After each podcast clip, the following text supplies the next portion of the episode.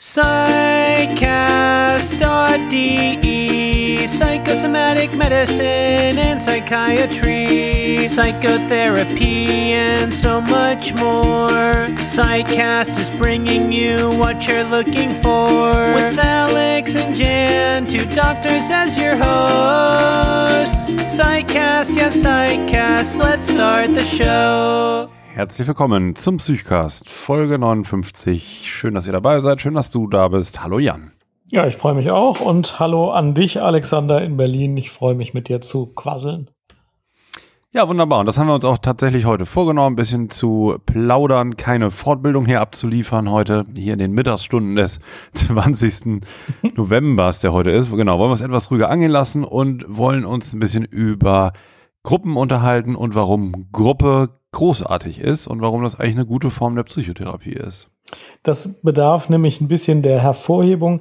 Wenn man an Psychotherapie denkt, denkt man immer an Einzelpsychotherapie, weil das jetzt Stimmt. über viele Jahrzehnte im ambulanten Setting das übliche Vorgehen war, weil man es auch besser abrechnen konnte und weil es immer schwierig war, Gruppen zusammenzukriegen. Einzelne Helden haben das immer schon gemacht, aber die Mehrheit hat das nicht gemacht.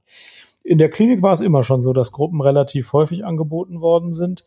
Aber wir hoffen ein bisschen, dass sich das jetzt ändert durch die neuen gesetzlichen Grundlagen. Und wir wollen einfach mal sagen, wie, wie, wie wir psychiatrisch über Gruppen denken. Da denken wir beide nämlich offenbar gleich. Ähm, ja, vielleicht erzählst du mal, äh, was der Vorteil von Gruppen ist oder fängst mal damit an. Hm, ich wollte gerade sagen, ich fange mal an, äh, wird dann viele Punkte noch geben, die uns einfallen oder die ja. du ergänzt und das mich nachher interessieren würde, Jan. Nur schon mal kurz zur Ankündigung, was man heute erwarten darf vielleicht. Also, falls du mir beantwortest, ich würde noch mal so ein bisschen interessieren, der Ablauf verhaltenstherapeutischer Gruppen, wie das so aussieht, wie man sich das ungefähr so vorstellen kann. Das vielleicht dann so im zweiten Teil, ne? Mhm.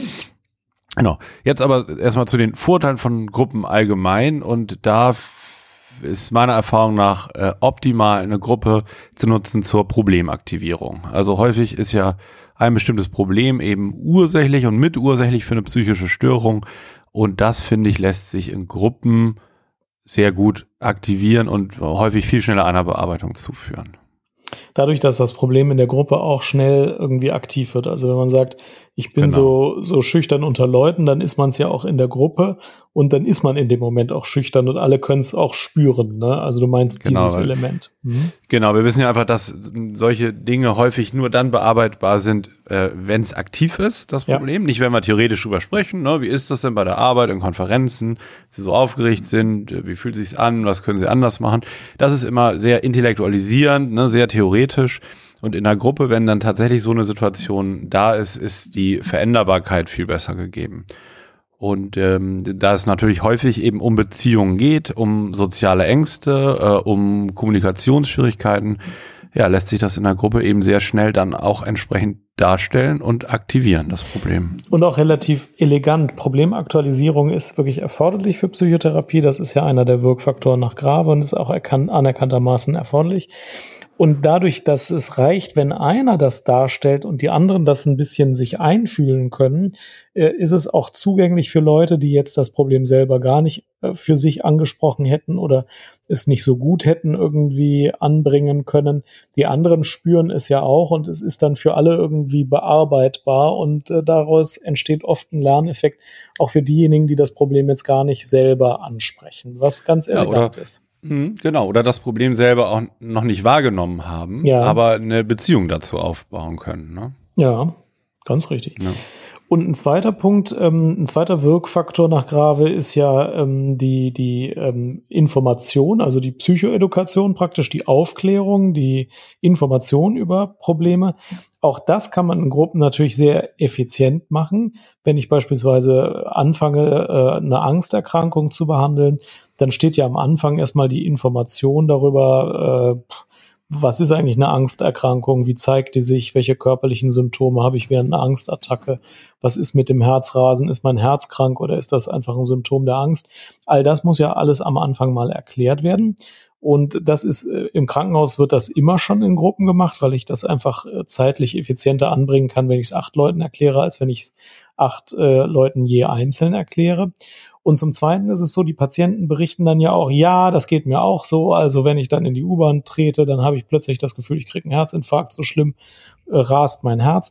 Und dadurch ist das viel plastischer und anschaulicher. Also auch die Psychoedukation gelingt in der Gruppe viel besser, weil die Patienten ja auch eigene Beiträge machen, die viel einprägsamer, überzeugender und hilfreicher sind, als wenn man da jetzt irgendwie so eine vorkopierte Folie auf den, auf den Tresen legt.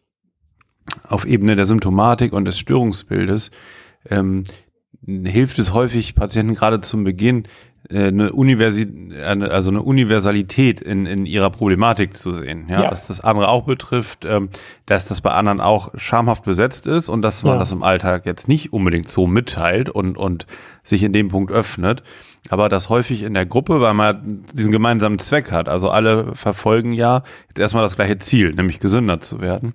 Und in diesem Klima ähm, öffnen sich die Teilnehmer und das ist für viele eine unheimliche Entlastung, dann zu hören, dass eben ihr Leiden jetzt, ihr Leidenzustand kein einmaliger ist, sondern dass es anderen ganz, ganz ähnlich geht und die vor ähnlichen Schwierigkeiten stehen.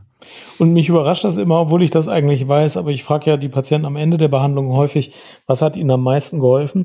Und dann kommt oft dieser Punkt, ja, also als die dann in der Depressionsgruppe erzählt haben, dass das denen genauso geht, all den anderen Sechsen, dass sie alle morgens nicht aus dem Bett kommen und sich Vorwürfe machen. Und dann denke ich mir mal, ja, genau, woher sollte denn Herr Müller jetzt wissen, dass das allen so geht? Nur weil ich das weiß, heißt das ja nicht, dass Herr Müller das weiß. Äh, und ich höre das mindestens einmal im Monat, genau diesen Effekt. Ich war überrascht, dass andere die gleichen Beschwerden hatten wie ich. Und mhm, das ja, ist, das ja. tritt nur bei der Gruppe ein. Das tritt bei der Einzelpsychotherapie nicht ein, dieser Effekt. Ja, ja. ja. Ja, im Gegenteil. Da bleibt ja eher immer ähm, eine Grenze ähm, zwischen dem, äh, in Anführungsstrichen, ne, Experten und den Betroffenen. Und ja. äh, ähm, also Patienten werden sich von ihrem Therapeuten, ihrer Therapeutin wahrscheinlich nie so verstanden fühlen wie von, von der ganzen Gruppe, in der einfach äh, Leute sind, denen es genauso geht und die vor den gleichen Herausforderungen stehen. So. Ja. Wo es hier schon so läuft mit graves Wirkfaktoren, können wir gleich sagen, Ressourcenaktivierung läuft auch in der Gruppe gut. Ressourcenaktivierung ist ja, was können Sie tun, um mit dem Problem irgendwie anders oder besser oder erfolgreicher umzugehen? Äh, und da sind die Patienten am Anfang der Behandlung ja oft recht ratlos und sagen, tja, also ich weiß auch nicht, was da hilft. Und in der Gruppe hat man aber meistens welche, die sind schon ein bisschen länger in Behandlung und haben schon ein bisschen mehr Erfahrung mit dem Problem und sagen dann, also bei mir hat Folgendes geholfen. Und dann hört man so, so acht verschiedene Stellungnahmen, was bei jedem einzelnen Gruppenmitglied geholfen hat. Davon kann der, der typische Patient dann von, mit fünf Stellungnahmen nichts anfangen, weil er sagt, das ist nichts für mich. Und bei dreien denkt er, ja, das könnte ich auch mal ausprobieren. Und eine davon ist dann vielleicht eine, die total gut funktioniert für diesen Patienten. Und deren Glaubwürdigkeit ist auch viel höher, als wenn so ein Therapeut das sagt, finde ich immer.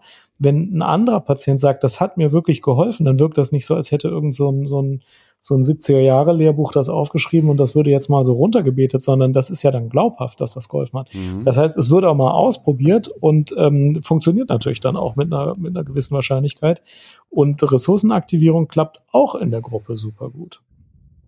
Ja, also das ist auch ähm, so ein Thema, was, was Jalom ja äh, häufig schon beleuchtet hat. Mein Freund Irvin Jalom ne? ja, genau. ist ja ein absoluter Gruppenfanatiker ja.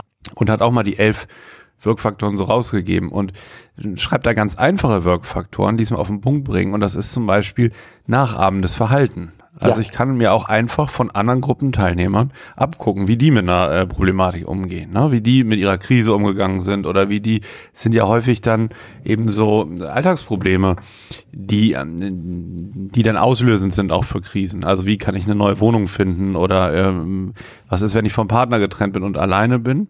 Ähm, in der Gruppe ist ja häufig dann, kommen wir immer von der Symptomatik weg hin zu diesen lebenspraktischen Fragen ja, einfach zu gucken, wie haben das andere gemacht oder wie verhalten sich andere. Äh, es ist also Nachahmung ist ein, ein ganz wichtiger Faktor. Das hat Jalom beschrieben. Das finde ich absolut plausibel. Völlig richtig. Und wenn man dann die weiteren Wirkfaktoren durchgeht, dann gibt es zum Beispiel die therapeutische Beziehung als Wirkfaktor der Psychotherapie. Und da ist ja in der Einzeltherapie die therapeutische Beziehung ganz anders als in der Gruppentherapie. In der Einzeltherapie ist es so ein bisschen immer äh, Experten, äh, Klienten äh, lastig verteilt. Also der, der Krebsexperte sagt mir, welches Medikament ich nehmen muss. Und um ehrlich zu sein, das weiß auch nur der Krebsexperte, da muss ich auch nicht mich selber zum Experten machen. Ich lasse mir vom Krebsexperten sagen, was das richtige Medikament ist. Aber in der Psychiatrie ist das ja eigentlich anders. Da will ich ja nicht, dass es einen Experten gibt, der verrät, wie das Leben läuft und der Klient äh, frisst das, äh, sondern da ist es ja eher so, der Psychotherapeut, der Psychiater moderiert und berät dabei, den eigenen Weg zu finden. Und in so einer Gruppe wird das auch ganz klar. Da ist ja der Therapeut oft mehr Moderator als Experte. Klar verrät er auch mal was, wenn keiner was weiß. Ja, ja. Aber eigentlich moderiert Aber, er das Gruppengeschehen, wenn es gut läuft. Ja, der, der sagen wir mal so, der, der hält so das Setting aufrecht. Ne? Ja. Der Raum muss frei sein, ein pünktlicher Beginn äh, muss geplant werden, ein pünktliches Ende. Äh, ja, es muss geguckt werden, dass genug Teilnehmer da sind. Also alle Kriterien erfüllt sind, dass die Gruppe stattfinden kann. Ja. Das ist ja häufig auch, finde ich, gar nicht so wenig erstmal. Also diese, genug, diese Organisation, genau. die da so ja. hintersteht. Genau, aber die, die Inhalte ähm, der Gruppe und das, was passieren soll, das entscheidet, oder ne, wohin die Gruppe will, ja. das entscheiden ja eigentlich die Teilnehmer. Ja, und damit wird völlig klar, dass man selber viel mehr gefordert ist, seine Probleme irgendwie zu lösen, dass man zwar jetzt Hilfe suchen kann, was mögliche Lösungen sind, aber dass man letztlich das viel mehr selber macht und nicht so auf den Therapeuten guckt, dass der einem jetzt verrät, wie es gelöst wird. Und das ist eigentlich im Bereich der Psychiatrie in fast allen Fällen, jetzt vielleicht nicht bei der Medikation der Psychose, aber in den meisten psychotherapeutischen Fragestellungen ist das doch der richtigere Ansatz. Und der wird gleich implizit so vermittelt, ohne dass der Therapeut irgendein Wort sagt, außer herzlich willkommen zur heutigen Depressionsgruppe. Ja. Ich weiß jetzt gar nicht, von wem das ist, fand ich auch nochmal spannend, weil man kann sich ja auch fragen, was für Patienten kommen denn in Frage? Ne? Für wen ist denn eigentlich eine Gruppenpsychotherapie ja. geeignet und für wen nicht? Und ja. da gibt es auch verschiedene Autoren, die sich da äh, Gedanken zugemacht haben, ohne jetzt mal diese klassischen Ausschlusskriterien zu nennen. Ne? ähm, ist wohl ein ganz wichtiger äh, Effekt oder hat einen ganz stark, also eine Intervention, die einen ganz starken Effekt hat, ist einem Patienten mitzuteilen, dass er in einer Gruppe behandelt werden kann, ihm ein ja. Gruppenangebot zu machen und ähm, damit die verbundenen Hoffnungen auch, die in der Gruppe gesucht werden. Ne? Also die irgendwo ja auch existenzielle Erfahrung, so Teilnehmer einer Gruppe zu werden über einen längeren Zeitraum, ne? wenn es jetzt eine ambulante Therapie ist, die häufig auch zwei Jahre geht oder so ist diese Intervention alleine, also jemanden fit zu machen für die Gruppe ne, und die ganzen ähm, Sorgen, die häufig auch bestehen vor so einer Gruppenerfahrung, die zu bearbeiten und ähm, erstmal zusammen den Einstieg durchzumachen. Ja, das ist ähm, das ist schon ein großer Faktor auf ähm, auf dem Weg zu einer Besserung, zu einer Gesundung.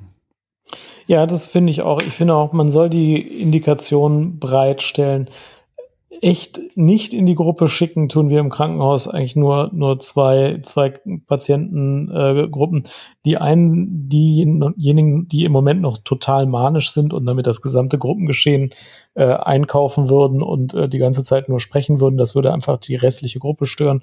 Und in der Phase profitiert man auch nicht von der Gruppentherapie. Ja. Und möglicherweise Patienten, deren kognitive Leistungen jetzt im Rahmen einer Demenz oder so so weit reduziert sind, dass das irgendwie äh, unangenehm werden könnte, sodass der Patient irgendwie peinlich berührt ist. Das will man vielleicht noch gerade so vermeiden. Ja. Aber ich habe zum Beispiel festgestellt, diese, diese äh, sonst oft hochformulierten sprachlichen Fähigkeiten, also wenn jemand beispielsweise kaum Deutsch spricht, sondern sagen wir mal äh, Türkisch äh, als Muttersprache hat, Türkisch gut spricht und Deutsch nur ganz schlecht versteht, ähm, ist oft überhaupt kein Grund, nicht in eine Gruppe zu gehen, denn überwiegend wird dann doch genügend verstanden. Klar, wenn einer gar kein Deutsch versteht, bringt es wahrscheinlich nichts, aber überwiegend wird doch genug verstanden, damit das was bringt, selbst wenn man nichts sagt oder nichts sagen könnte, auch nur, weil das Deutsch sprechen zu schlecht ist. Also man kann, man kann es oft versuchen, wenn nichts Schlimmes passieren würde, dadurch, dass jemand in die Gruppe geht, dann kann der Patient ja immer noch sagen, ja, das hat mir jetzt nichts gebracht, dann ist es ja auch gut.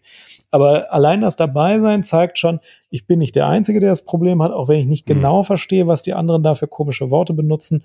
Irgendwie leiden die alle an was ähnlichem. Dieser Effekt, der, der tritt schon ein, wenn ich nur äh, ein, ein Zehntel der Worte verstehe, die gesprochen werden. Mhm. Ja. Ja.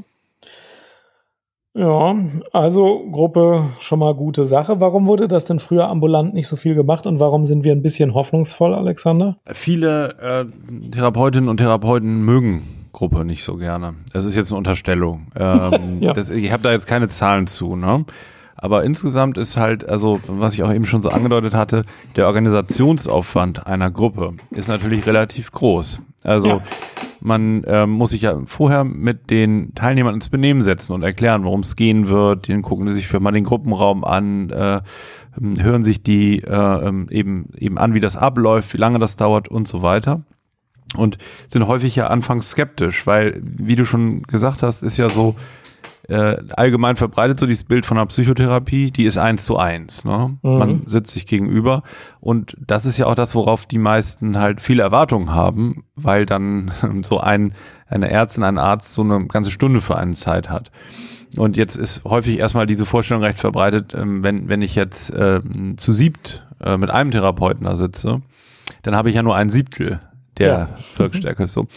So funktioniert das Ganze aber gar nicht. Das Ganze funktioniert so, dass die, auch die Gruppe mit ihren Vorstellungen und ihren Gruppenproblemen behandelt wird und der eigene hat seine Aktien sozusagen in der Gruppe, ja.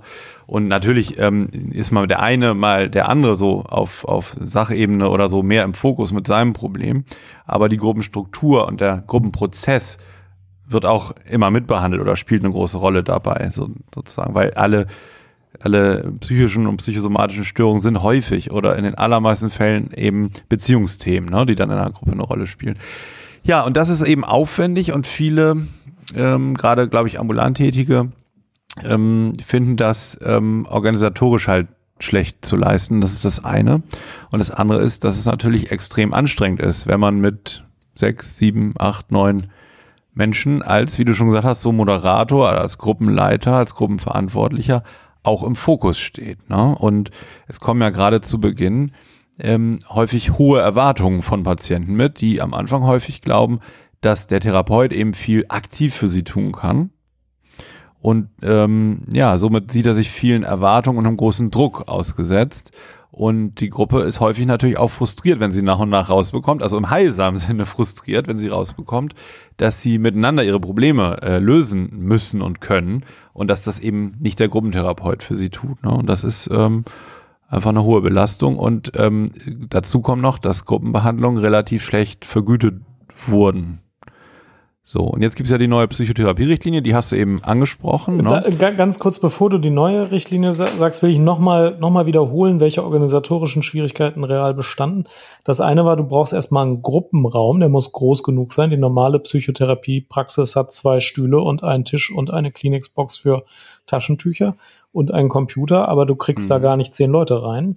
Ähm, dann musst du alle zum gleichen Zeitpunkt äh, an Land schaffen. Müssen auch Zeit haben dann. Die so? müssen ja, Zeit genau. haben, ne? nicht deine Vormittagspatienten und deine Abendspatienten mischen.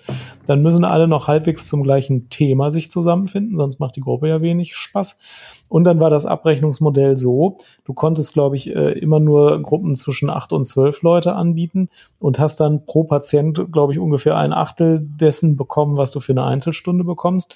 Das heißt, wenn du zehn eingeladen hast und dann aber drei irgendwie nicht konnten, weil einer erkältet war, einer im Urlaub war und einer den Termin vergessen hat, dann hast du als Psychotherapeut äh, Verlust gemacht relativ zu einer Einzelsprechstunde äh, weil, weil du das unternehmerische Risiko komplett getragen hast.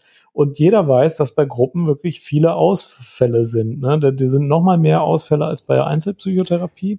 Das, das sehe ich nicht so. so. Das sehe ich nicht so. Ja, meinst du? Also, okay. Ja, das kommt, also da, das ist sozusagen, das Thema spielt eine Rolle, weil auch für die, für die Teilnehmer diese Gruppen, also gerade zu Beginn äh, ähm, und auch immer wieder mal die Gruppe natürlich ein Ort ist, an dem sie nicht sein wollen und es ist ähm, einfach teilweise auch eine, eine heftige Erfahrung, einfach in, in, so eine Gruppe reinzugehen. Und da hast du recht, die Tendenz, ähm, nicht teilzunehmen oder abzusagen, die ist höher. Mhm. Aber das muss unbedingt Thema sein. Und da, glaube ich, ist ganz wichtig, so verbindliche Regeln für alle Seiten zu finden, dass es nicht ähm, zu zu vielen Ausfällen kommt, weil dann ist es für den, für den Betroffenen ähm, bringt es nichts. Also wie ein Medikament, das man eigentlich siebenmal in der Woche einnimmt, jeden Tag, wenn man es zweimal weglässt, dann wird der Blutdruck irgendwie auch auf Dauer wahrscheinlich eher durcheinander kommen. Ähnlich ist es mit den Gruppenteilnahmen. Also ähm, das, das muss schon regelmäßig erfolgen und ähm, ja, wir müssen mal eine ganze Sendung zum Ausfallhonorar machen, warum das sinnvoll ist. Haben wir das noch gar nicht? Nee, das haben wir noch nicht, soweit ich weiß.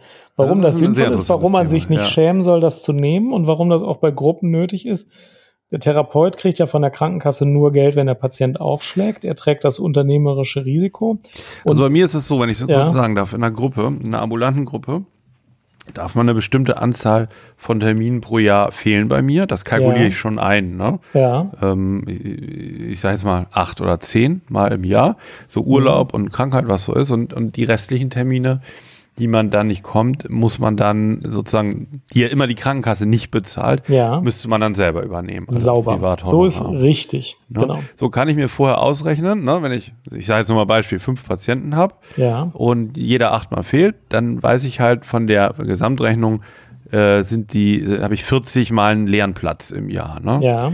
Und das ist ja eben der große Unterschied zur Einzeltherapie. Wenn jemand absagt, kann der Platz nicht neu besetzt werden. Der Platz bleibt leer und bei uns ist das auch so, dass die Stühle auch stehen bleiben. Ja. Also wenn drei von sechs Patienten erscheinen, sind drei leere Stühle und drei besetzte. Ja. Und genau, und deswegen, ähm, das hat einmal diese, diesen formalen Grund, dass natürlich ähm, uns als Therapeuten diese Verbindlichkeit wichtig ist. Aber inhaltlich, also auf dem Wege zur Besserung, macht eine Gruppe auch ähm, keinen Sinn, bei der man jedes zweite Mal nur kommt, oder? Richtig, so. ja. Ja. Ja. Und dann ist es, ist es auch für den Patienten zu viel Aufwand, den er damit treibt. Genau. Aber was wolltest du sagen? Ähm, Äh, ja, das habe ich schon wieder vergessen, also, aber ich wollte nee, noch wie was schwer anderes das, ja, fragen. ja, sag mal. Machst du die alleine oder mit einem Co-Therapeuten? Ähm, beides. Ich habe lange eine, Mhm. eine ganz, ähm, eine Langzeit-psychodynamische Gruppe äh, alleine gemacht Mhm. und ich mache sie auch zu zweit. Wir machen sie auch manchmal zu zweit. Im ja. Moment äh, mache ich eine Gruppe zu zweit. Und hängt das von der Gruppengröße ab oder vom Thema der Gruppe, wann du das allein machst oder zu zweit? Oder sind das organisatorische Gründe, also wann es möglich ist, das zu Nee, das hat den? Grund, weil zu zweit natürlich viele Faktoren nochmal hat, die wirklich interessant sind. Ne? Man kann sich mal mehr in die Beobachterrolle begeben, man kann mal mehr aktiv sein, äh, man kann sich gegenseitig vertreten, wenn, wenn von Therapeutenseite jemand ausfällt.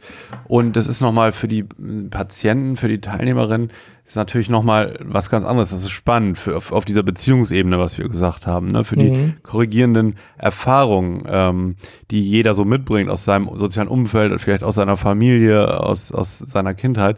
Wenn man zwei Therapeuten hat und vielleicht ganz unterschiedliche Gefühle entwickelt, äh, auf, gerade wenn es jetzt Mann und Frau sind, ähm, da passiert eine Menge. Also das, ähm, das ist nochmal ein, ähm, ja, für die, für die Beziehungs, für das Beziehungsgeschehen einfach nochmal so ein Boost oder, oder so eine, ähm, ja, es hat was, hat was Belebendes. Ja, das ist auch total hilfreich. Wenn man selber eine Gruppe macht, merkt man kaum, wie sehr man den Fokus drauf hat, dass das jetzt alles gerade ausläuft. Wenn man als Zweiter dabei ist, dann merkt man, wie oft man als Außenstehender was beobachtet, wenn einer jetzt plötzlich ganz still wird und irgendwie sich nicht mehr beteiligt und irgendwie man merkt als Außenstehender oder als Zweiter, dass der total unter Druck gerät oder wenn irgendwie ein Thema in die falsche Richtung läuft. Das merkt man als Zweiter viel besser als derjenige, der jetzt die ganze Zeit das äh, Mikro in der Hand hat. Also es geht natürlich ohne Mikro, äh, der aber die ganze Zeit an der Front kämpft. Ähm, Ja. das, das ist sehr auffällig und man kann sich natürlich auch nachher austauschen, wie es so gelaufen ist. Auch das ist hilfreich. Im Krankenhaus haben wir das viel öfter, dass man zu zweit eine Gruppe macht, weil viel mehr Psychologen und Ärzte in Ausbildung einfach eine Gruppe erlernen durch eine Zeit lang als Zweiter dabei sein und dann irgendwann übernehmen sie die Gruppe. Aber das ist super hilfreich. Und es gibt auch Themen, die macht man aus Prinzip eigentlich nur zu zweit. Die DBT-Gruppen, glaube ich, werden weltweit immer zu zweit gemacht, weil ist einfach besser. Also es ist, glaube ich, das, das gängige Modell. Und bei psychodynamischen Gruppen bietet es sich eben auch an, wenn man es organisieren kann. Ja. Ja, es entwickelt sich eine Gruppenmatrix, so Gruppennormen, ne? Na, Das ist häufig so mit zwei Therapeuten, ähm, dass einer eher so der Strenge ist und der achtet immer drauf, dass alle teilnehmen. Ja, das ist irgendwie so, Mhm, ja. so der böse Aufpasser sozusagen. Und der andere eher so der warmherzige Versorgende und so. Und in verschiedenen Gruppen können diese Rollen auch vertauscht werden. Also die, Mhm. die Gruppe arbeitet sich das aus, wen sie in, in welchem Rollenbild er sieht. Das ist sehr interessant und das bietet natürlich ähm, ja viel Arbeitsmaterial, wenn man eben diese diese Aufteilung auf zwei Therapeuten dann so hat. Ja. Ja, stimmt. Ich weiß jetzt wieder, wo ich dich unterbrochen habe, nämlich jetzt Ja, du mit den sagen, neuen Psychotherapie-Richtlinien ist ja. Genau, du wolltest noch die Hürden sagen, die früher bestanden, ne? also was es alles gibt äh, ähm, von Raumdings und Ausfall. Genau, aber damit bin ja. ich schon fertig, genau. Also, Ja. okay. Ja. und dann ist die Frage, was jetzt besser geworden ist und da muss man sagen, die, also was ja richtig ist in der neuen Psychotherapie-Richtlinie, über die wir ja auch mal eine Sendung gemacht haben, Mhm. als die gerade erschienen ist, ist, dass die Gruppen Psychotherapie gestärkt werden soll. Und das hat ja auch, das haben wir jetzt nämlich noch gar nicht angesprochen, versorgungstechnisch ähm, einfach eine große Bedeutung, ne? weil viele niedergelassene Psychotherapeutinnen und Psychotherapeuten versorgen relativ wenig Patienten und das ist ja angesichts der Knappheit an Plätzen ungünstig. Ja. Und Gruppen sind da natürlich eigentlich die Wunderwaffe dagegen, weil ich in 100 Minuten neun Patienten behandle und nicht 1,5. Genau. Das eine. Und das andere ist, dass man einfach durch Gruppen halt schnell Patienten an die Praxis äh, oder in, in, die, in die Praxis, in den Behandlungsplan dann aufnehmen kann und versorgen kann. Und dann noch eben nicht schlechter, auch nach Studienlage, nicht schlechter, im Gegenteil, sogar effizienter als in Einzeltherapie. Und deswegen sollte diese Gruppengeschichte gestärkt werden. Der einzige Unterschied, oh Gott, jetzt müssten wir diesen Paragraphen nachgucken, aber es ist vor allen Dingen, dass jetzt die Vergütung äh, durch, also je größer die Gruppe ist, desto höher fällt die Vergütung für den Behandler aus. Ja, ich glaube, also, das ist so, ja. Ja, ja, ja, genau. Er kriegt jetzt für drei Patienten etwas weniger als für vier und ähm, man gibt jetzt auch jede Woche dann real die Nummer an, wie viele Patienten anwesend waren und wird dann genau danach vergütet. Und das soll dann sozusagen so ein Anreiz sein, die Gruppen aufzufüllen. Ich weiß aber ehrlich gesagt, wie waren das jetzt vorher genau? Also ja, ich, ich denke jetzt auch darüber nach, ob man die erst abrechnen ähnlich. konnte, wenn eine Mindestzahl erreicht war. Das ist aber auch weiter so. Es müssten drei jetzt sein. Ja, aber waren das nicht Sechser? Oh, ich weiß es auch. Ja, sechs bis neun waren es, glaube ich, vorher. Ja, ich glaube auch. Und wenn die nicht erreicht war, glaube ich, gab es ja. Schwierigkeiten, es überhaupt abzurechnen. Ja. War das so? Ich bin nicht mehr ganz sicher. Ich glaube, sechs bis neun musste haben. Ja. Jetzt kann man auch Kleingruppe, drei bis fünf oder sechs bis neun. Und es geht aber fortlaufend von drei bis neun Patienten, je, je mehr in der Gruppe drin sind, also je mehr man auch versorgt dann in der Zeit desto höher fällt der Satz. Und ich glaube mich gerade zu erinnern, dass es vorher wahrscheinlich so war, dass du, wenn du ähm, sechs Patienten hattest, besser weggekommen bist als bei neun. So. Ja. Da war es dann so, dass das immer gesunken ist. Ja. Und, und, was man auch wissen muss, ist, ähm, es gibt so eine Ziffer, die die KV einem gibt oder nicht gibt, äh, die man, äh, also man muss abrechnungsberechtigt sein für Gruppen, das ist aber nicht jeder. Dafür muss man nämlich in der Ausbildung Gruppentherapie-Inhalte theoretisch hatten ja. gehabt haben, praktisch gemacht haben und man muss die auch unter Supervision gemacht haben. Ja. Inzwischen achten wir viel mehr darauf, dass äh, möglichst kein Psychologe sein praktisches Jahr beendet, ohne diese Ziffern äh, oder die Voraussetzung dafür bestätigt bekommen zu haben. Aber früher war das unüblich, dass man die bestätigt hat, weil sich sowieso keiner dafür interessiert hat. Ne? Und ähm, die muss man dann zur Not sogar nacherwerben. Das, wobei das weiß ich jetzt nicht, ob das jetzt nicht wieder möglich ist. Aber also jedenfalls im Moment bestätige ich jedem Psychotherapeuten in Ausbildung, der auch Gruppen unter Supervision gemacht hat, dass er die gemacht hat, sodass er die dann auch abrechnen kann. Eine Sache vielleicht noch, was man sagen muss, also das wollen wir natürlich gar nicht hier kleinreden, es ist schon für die Teilnehmer, also ich, ich persönlich kenne das auch aus der Gruppenselbsterfahrung, ne? ich habe ja für meinen Facharzt ja. 100 Doppelstunden Gruppenselbsterfahrung gemacht das ist schon auch echt eine Hürde und eine hohe Belastung, sich in so eine große Gruppe, also ne, wenn sie jetzt groß ist, weiß ich nicht, neun, zehn, elf Teilnehmer, da einzulassen und über lange Zeit in dieser Gruppe an den eigenen Themen zu arbeiten, muss ich echt sagen, so Respekt auch für jeden Patienten, jede Patientin, äh, die das auf sich nehmen. Ja, also man, es ist unheimlich wirkungsvoll häufig, man kann viel erreichen, aber es ist auch ganz viel emotionaler Einsatz. Ähm, und starke Auseinandersetzung eben mit sich und dem, was einem in der Gruppe zurückgemeldet wird. Das ist eine recht äh, ungeschminkte Konfrontation. Also ähm, das ist schon teilweise heftig natürlich, was man auch aushalten muss. Aber ähm, es bringt auch viel. Wie ein guter genau. Zahnarzt, sagte man früher auch mal, der tut zwar weh, so, aber dann ja. hinterher hast du auch deine Zähne. Genau, die, die, Dynamik ist praktisch immer schneller und stärker, äh, vor, äh, zu, vor allem zu Beginn, als man das so denkt.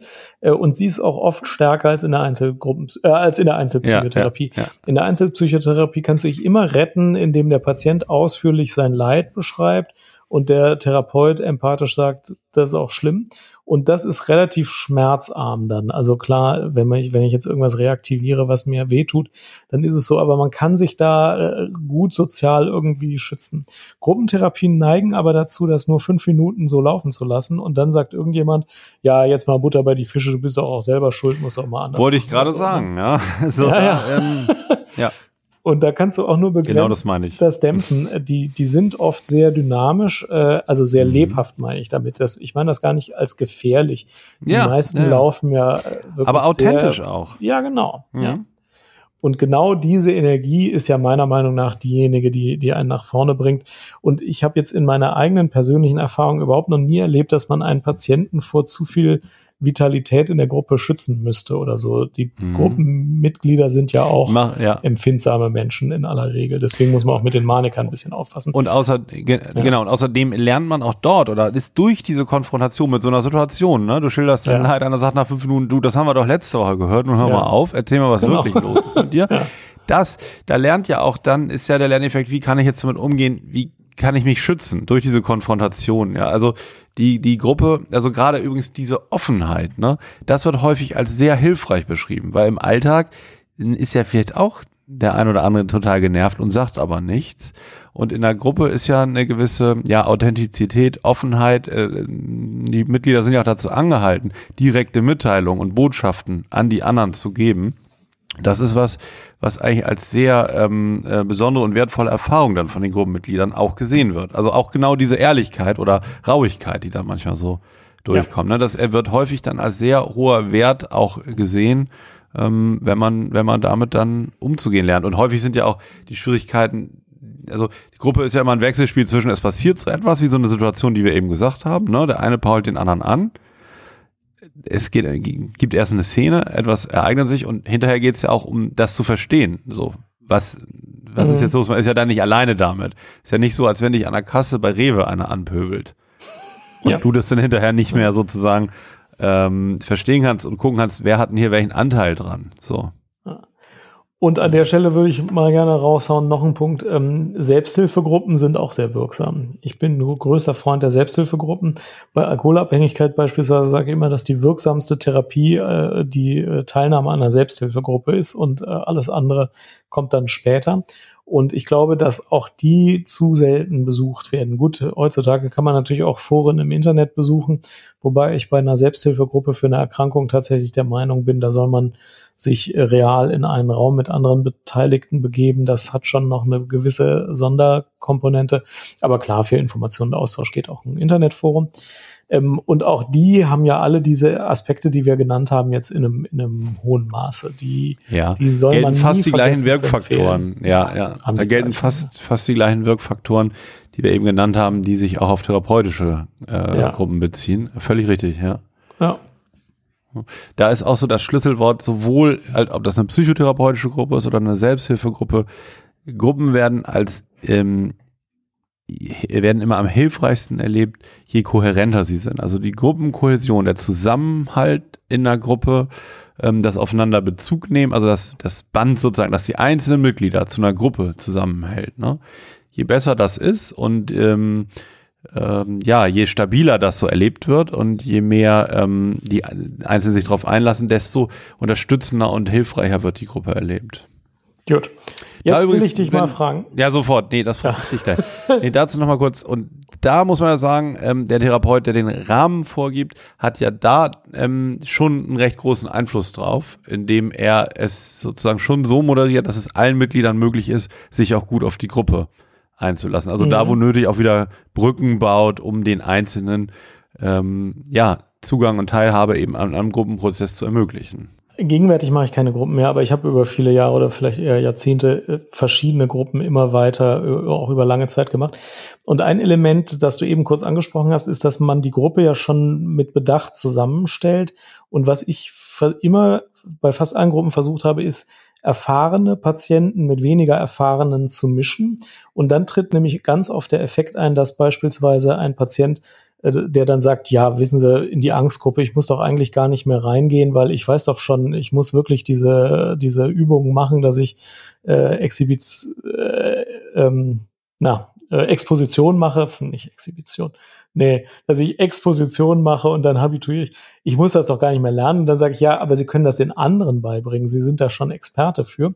Und genau das passiert dann auch. Der erfahrene Patient teilt in der Gruppe mit, wie er erfahren hat, dass äh, etwas für ihn hilfreich und nutzbringend war, was ihn selber zum Experten seiner Krankheit macht, was für ihn ein großer Nutzen ist. Ne? Und die anderen Patienten hören es von diesem Mitpatienten, wie er es gemacht hat, wie es ihm am Anfang genauso schwer fiel, wie es ihnen jetzt schwer fällt, dass er es trotzdem gemacht hat und dass es wirklich geholfen hat. Und wenn man Gruppen so mischt mit erfahrenen und noch nicht so erfahrenen Patienten, dann tritt der Effekt fast voraussehbar ein und bringt allen beiden Seiten total viel. Also wenn man Gruppen so zusammenstellen kann, das geht bei allen so, das geht mit Angehörigengruppen so, bei Angst und Depression geht das gut, das geht selbst bei Psychose, Psychoedukation, natürlich bei Suchtgruppen gut, ähm, dann hat man viel gewonnen. Und ähm, dann muss man auch, um ehrlich zu sein, nicht mehr viel machen. Dann kann man einfach das Thema vorgeben und sagen, welche Erfahrungen haben Sie denn gemacht und das laufen lassen. Wenn man so eine Mischung aus Patienten hinkriegt, dann ist es für beide Seiten total hilfreich. Manchmal habe ich auch Patienten, die schon aus der stationären Behandlung entlassen waren, dann irgendwie ein, zwei Monate später äh, angerufen, gefragt, ob sie nochmal an einer Gruppentherapie teilnehmen würden. Ähm, das waren jeweils sehr wertvolle Sitzungen, fand ich. Das macht total viel Spaß. Ja, das hat Jalom auch in seinen Wirkfaktoren mit drin. Er nennt das so Altruismus und also ne, für die anderen was zu machen, erstmal gar nicht so sich in den Vordergrund zu stellen, sondern sich um die anderen mitzukümmern, äh, ist ein Riesenwirkfaktor, hast du sehr schön beschrieben. Und interessant ist, häufig teilt sich ja so eine Gruppe auch dann so ein bisschen auf, in die, die gerade akut Hilfe brauchen, ne, mhm. die Erfahreneren, die den anderen helfen und häufig ist das so, dass es den altruistischen, die sich gerade um andere kümmern, ähm, zunächst äh, mal häufig ne, noch mehr bringt. also, ja, das ist ja. so, ja. Und ähm, das ist wiederum für die anderen, die dann auch an, den anderen was nachahmen und angucken, wie machen die das eigentlich, häufig so, dass die auch in diese Rolle dann kommen. Und ähm, es ist ja auch so, also wenn es nicht, und wenn man nicht um, also man kann ja nicht mit der Brechzange sich selber so im Fühlen und so verbessern, sondern es gibt einem gutes Gefühl, wenn man auch was für die anderen macht und denen was geben kann. Und das kann man sehr ähm, eindrucksvoll beobachten in Gruppen. So ist es. Finde ich auch. Noch was zur Gruppe? Ja, mich würde nochmal interessieren, wie, also, wie läuft denn so eine typische verhaltenstherapeutische Gruppe ab? Wie lange dauert die und gibt es dann Manual, was man ähm, durcharbeitet und dass man vorher so weiß, nächste Woche ist irgendwie Umgang mit Ängsten dran oder ja, wie kann ich mir das so vorstellen? Also da gibt es, glaube ich, auch große Unterschiede zwischen den stationären und den ambulanten Gruppen. Stationär ist es so, wir, wir erklären die Gruppen am liebsten erstmal für offene Gruppen. Das heißt, du kannst zu jeder Stunde reinkommen und vielleicht hat die so einen geplanten Zyklus von acht Sitzungen. Aber wenn du jetzt nur vier Wochen im Krankenhaus bist und die Gruppe nur einmal die Woche stattfindet, dann äh, kannst du ja gar nicht alle, alle Themen irgendwie mitbekommen. Und du kannst vor allem nicht, wenn die Gruppe gerade gestartet war, gesagt bekommen, du musst erstmal sieben Wochen warten, bevor du starten kannst. Das heißt, die meisten sind organisiert als offene Gruppen. Du kannst jederzeit starten. Bei uns im Krankenhaus haben wir sie so organisiert, das ist auch in anderen Krankenhäusern nicht selten, dass du nach der Entlassung an der Gruppe weiter teilnehmen kannst. Also sagen wir mal, da gibt's jetzt eine Angstgruppe, die ist auf acht Einheiten ausgerichtet und du bist ja nur vier bis sechs Wochen im Krankenhaus, sagen wir mal. Dann kannst du aber die letzten zwei bis vier Sitzungen dieses Zyklus auch noch ambulant machen. Das ist total sinnvoll natürlich. Ähm, und ja, die meisten Gruppen kommen eher aus der Richtung Psychoedukation. Also es gibt jeweils ein Thema und der Psychologe, der Arzt, die Psychologin, die Ärztin sagt was dazu und eröffnet dann die Diskussion, ja, wie haben Sie das erlebt, was hat Ihnen irgendwie geholfen? Also klassisch fängt man bei Angst dann irgendwie mit an mit der Symptomatik. Sind das so psychoedukative Gruppen oder? Ja, das hat so verschiedene Komponenten. Das beginnt mhm. äh, mit einer psychoedukativen Stunde oder zwei, wenn man zufällig beim Zyklus da einsteigt, aber man kann natürlich auch anders einsteigen. Ähm, wie bei einer Ringbahn. Ne? Und danach kommt, äh, wie funktioniert eigentlich Exposition. Jetzt habe ich es richtig. Mhm. Ähm, und äh, wie, wie sehen solche Übungen aus? Und dann erzählen Sie mal, wie das, wie das bei Ihnen lief. Und dann gibt es Informationen über Selbsthilfegruppen und äh, gibt halt verschiedene Themen, die dann in der Gruppe besprochen werden. Und das haben wir jetzt noch äh, nicht angesprochen, aber in der Regel hat man ja Gruppentherapie mit Einzeltherapie kombiniert in, in, im Krankenhaus. Also dann hat man eine Stunde Einzelpsychotherapie mhm. im Krankenhaus und besucht noch ein bis vier Gruppen. Äh, und dann, dann kann man natürlich bestimmte Dinge, also die eigene individuelle Angsthierarchie beispielsweise, die bespricht man vielleicht eher in der Einzelpsychotherapie.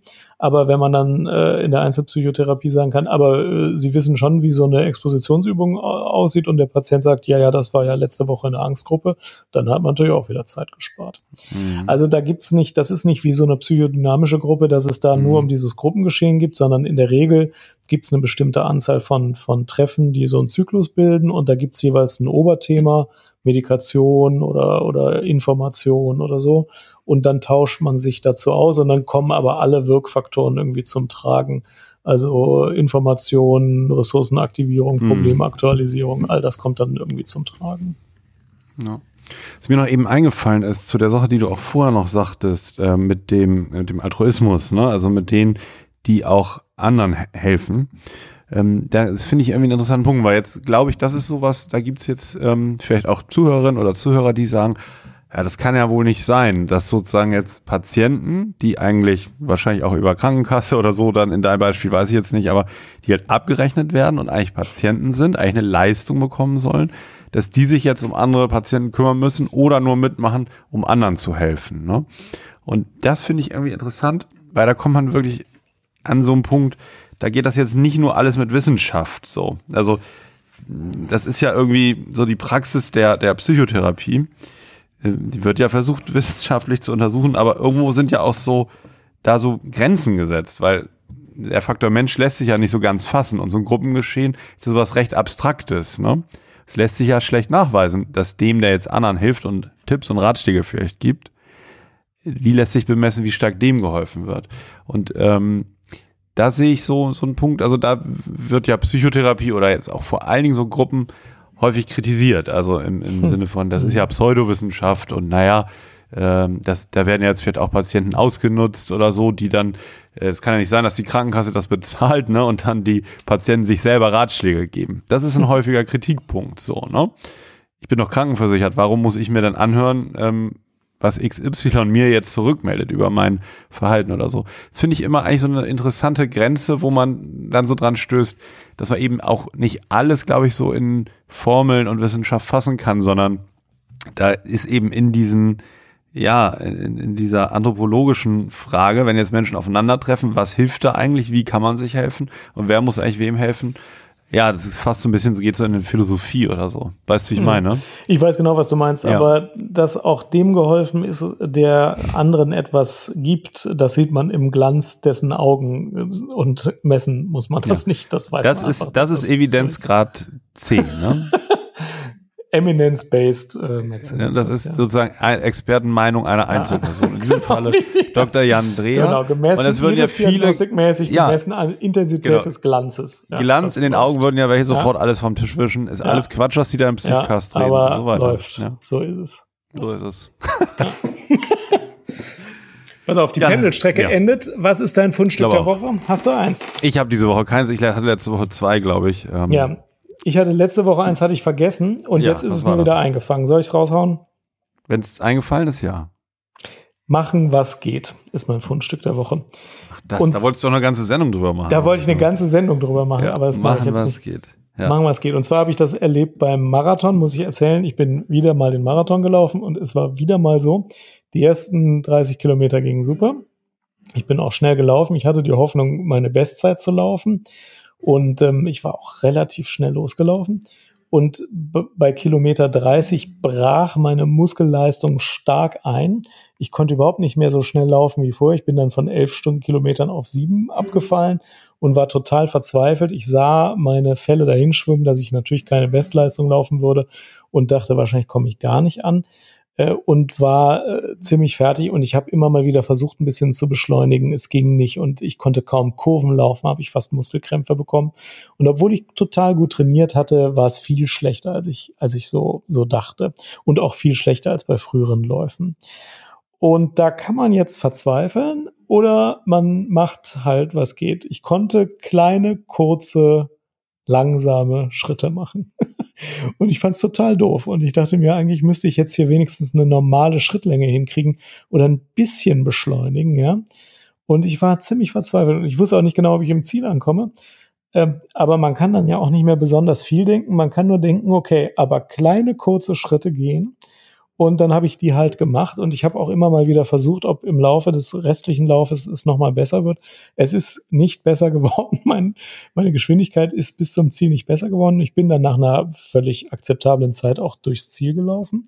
Und am Schluss war ich ganz froh, dass ich es so gemacht habe und nicht abgebrochen habe oder irgendwie versucht habe, es jetzt übers Knie zu brechen. Ich habe halt das gemacht, was ging und am Schluss bin ich damit auch noch durchs Ziel gekommen. Sportlich kann man das irgendwie analysieren als zu schnell losgelaufen und zu wenig trainiert und vor allem zu wenig lange Läufe trainiert. Das kann man machen. Psychologisch, ähm, stimmt auch, psychologisch ist es aber so, machen, was geht, ist oft die beste Technik. Da habe ich dann nachher viel drüber nachgedacht. Also manchmal hat man ja hehre Ziele, was man mit seinem eigenen Leben anfangen will und wie es eigentlich alles sein sollte. Und dann geht ja oft nur ein ganz kleine, eine ganz kleine Sache geht und der Rest geht aus tausend Gründen gerade nicht. Und dann soll man halt das machen, was geht. Und manchmal ist das der Anfang und es wird dann besser. Und manchmal kommt man sogar damit zum Ziel. Also übersetzt jetzt mal, also schöne Story erstmal, übersetzt aufs Gruppenthema heißt das, dass man nicht sagt, naja, wenn vielleicht im halben Jahr meine Ängste schon ein bisschen besser werden und wenn ich mir dann wirklich mal mich dann zusammenreiße und sage, ach, ich will da mal was gegen machen, dann gehe ich in eine Gruppe, sondern man soll dann, so wie es eben geht, teilnehmen und sein Bestes versuchen. Genau, und wenn man nur zuhört, und das ist genau wie beim ja. Marathon-Beispiel, wenn man nur winzig kleine Schritte macht, völlig ja. wurscht, macht man diese winzig kleinen Schritte, man kommt damit auch ans Ziel. Das ist eigentlich ja. total passend. Entscheidend ist nur, dass man diese kleinen Schritte eben macht. Ne? Genau. Und dass man nicht sagt, naja, die werden ja so klein, dann bleibe ich lieber stehen. Richtig. Ja. Alex, es hat ja. mir wie immer großen Spaß gemacht mit dir. Mir auch, wo ich habe die Baustelle ein bisschen vermi äh, vermischt, wollte ich gerade sagen, aber wegen, wegen Betonmischer. Nee, ich meine vermisst. Wo ist die Baustelle? Der neue Eingang ist fast fertig und jetzt werden hier Kabel gelegt. Das geht recht leise. So schnell ging das? Ja, die bauen wie die Wahnsinnigen hier. Was steht dran am Eingang? Ja, die große, äh, die Klinik Königshof in Krefeld, bekannt aus dem Psychcast. Genau. So ein Button, ein Sticker so oder was? bei Psychcast. Ja. ja. So ist es. Sehr gut. Okay. Jan, ja. Hat mich gefreut. Und mich auch. Und bis zum nächsten Mal, Alex. Nächstes Mal in 14 Tagen. Ja. Also, danke fürs Zuhören. Ciao an die Hörer. Tschüss.